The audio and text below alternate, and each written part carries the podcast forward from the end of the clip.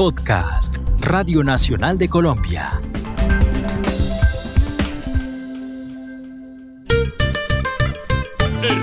Hola, soy Carlos Grosso y les doy la bienvenida al podcast número 4 sobre el paisaje cultural cafetero colombiano.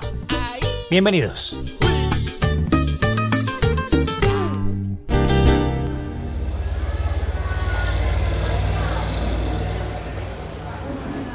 Nos trasladamos al municipio de Finlandia, en el Quindío, porque allí reside Álvaro Camargo, un conocedor y experto en cultura cafetera. Este hombre llegó al Quindío a la edad de 12 años, desplazado por la violencia.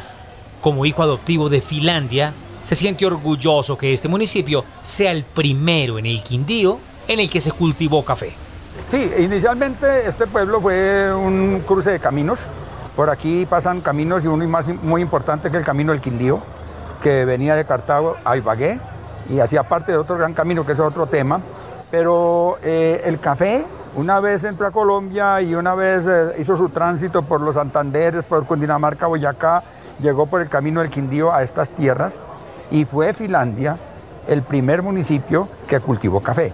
Estamos hablando en el Quindío, Finlandia. Y es así como ese desarrollo sociocultural ya va de la mano con la industria del café, con la producción de café. Las viviendas del eje cafetero tienen una característica. Son casas grandes, con patios amplios.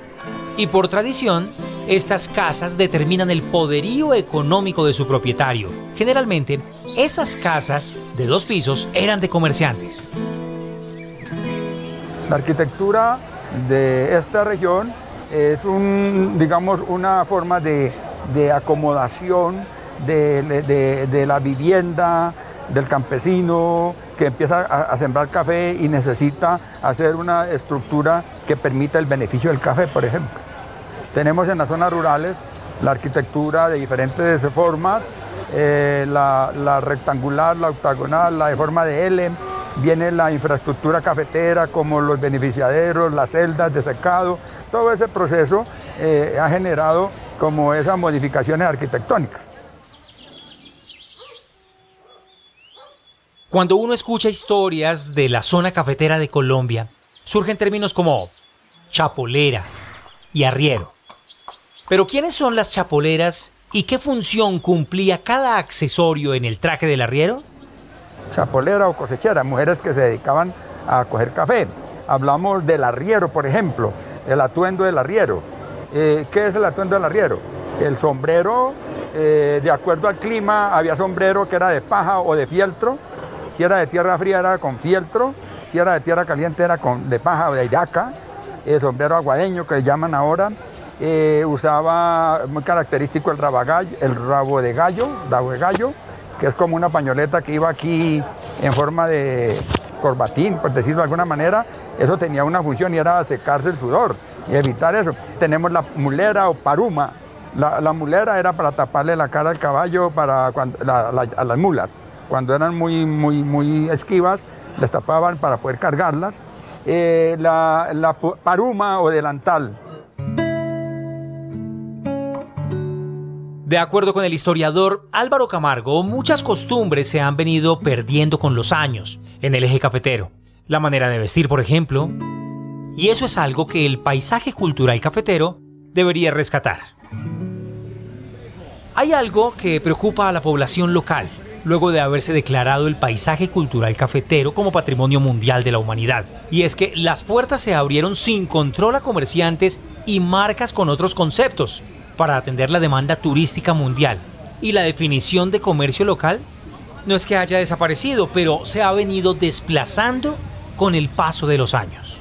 Eh, no se ha tenido en cuenta de manera pues clara y precisa el desarrollo de los locales y entonces hemos tenido una avalancha de, gente que ha llegado, pues eso es libre, el comercio es libre y, no se puede pues, prohibir que vengan a montar sus negocios, pero eh, vienen con contextos diferentes, con conceptos y contextos diferentes a montar negocios y como el local no está empoderado de su cultura o no la aprecia, no la quiere o no la, mm, no la valora, entonces eh, los que llegan foráneos eh, con contextos diferentes van montando sus negocios con toda la legalidad del caso, pero en contra de, eh, de, la permanencia de esa idiosincrasia que nos caracterizó como cafeteros.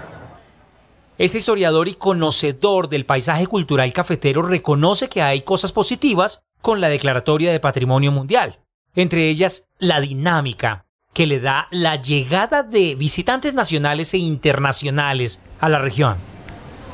Nos han visibilizado a nivel, a todos los niveles, ¿no? local, departamental, nacional, internacional, ha generado una dinámica de, turismo, de afluencia de turismo desde esos ámbitos y también, digamos, eh, eso genera una activación económica ante la crisis del café.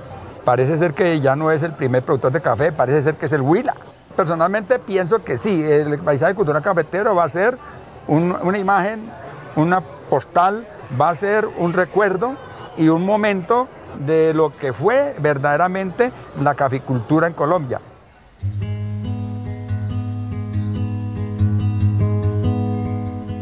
Todo este paisaje cultural cafetero está enmarcado en el valioso grano de café.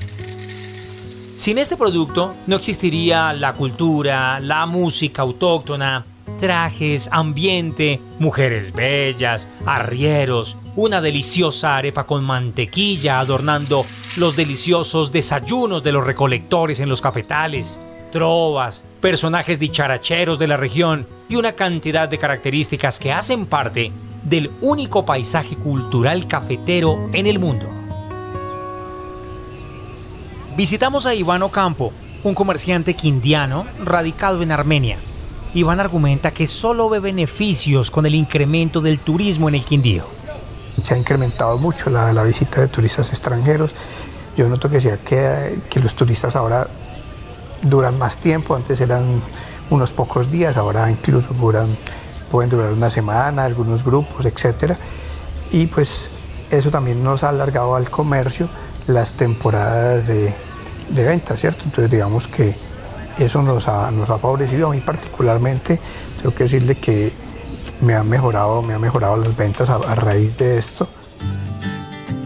Para cerrar, vale la pena destacar dos datos importantes. En 2019, las exportaciones de café en Colombia llegaron a 13,7 millones de sacos de 60 kilos y el precio interno de la carga de café alcanzó en julio de 2021 el millón 905 mil pesos. ¿Qué representa este precio para la región y para Colombia, Roberto Vélez, gerente de la Federación Nacional de Cafeteros de Colombia, nos compartió su análisis. Es el valor tal vez más alto en términos corrientes jamás de la historia del café. Lo bueno y lo interesante aquí es que estamos en época de cosecha porque hay veces que tenemos unos precios muy buenos, en nominales y que se publican, pero donde no hay recolección de café, no hay cosecha de café. En este momento sí,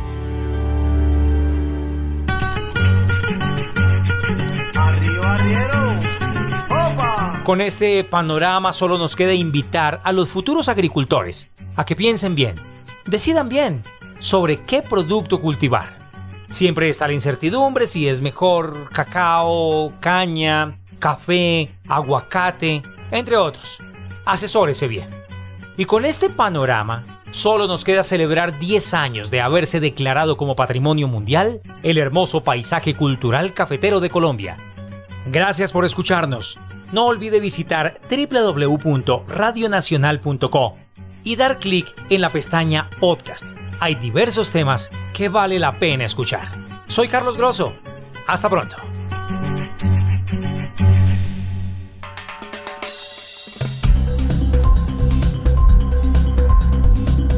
Este fue un podcast de Radio Nacional de Colombia.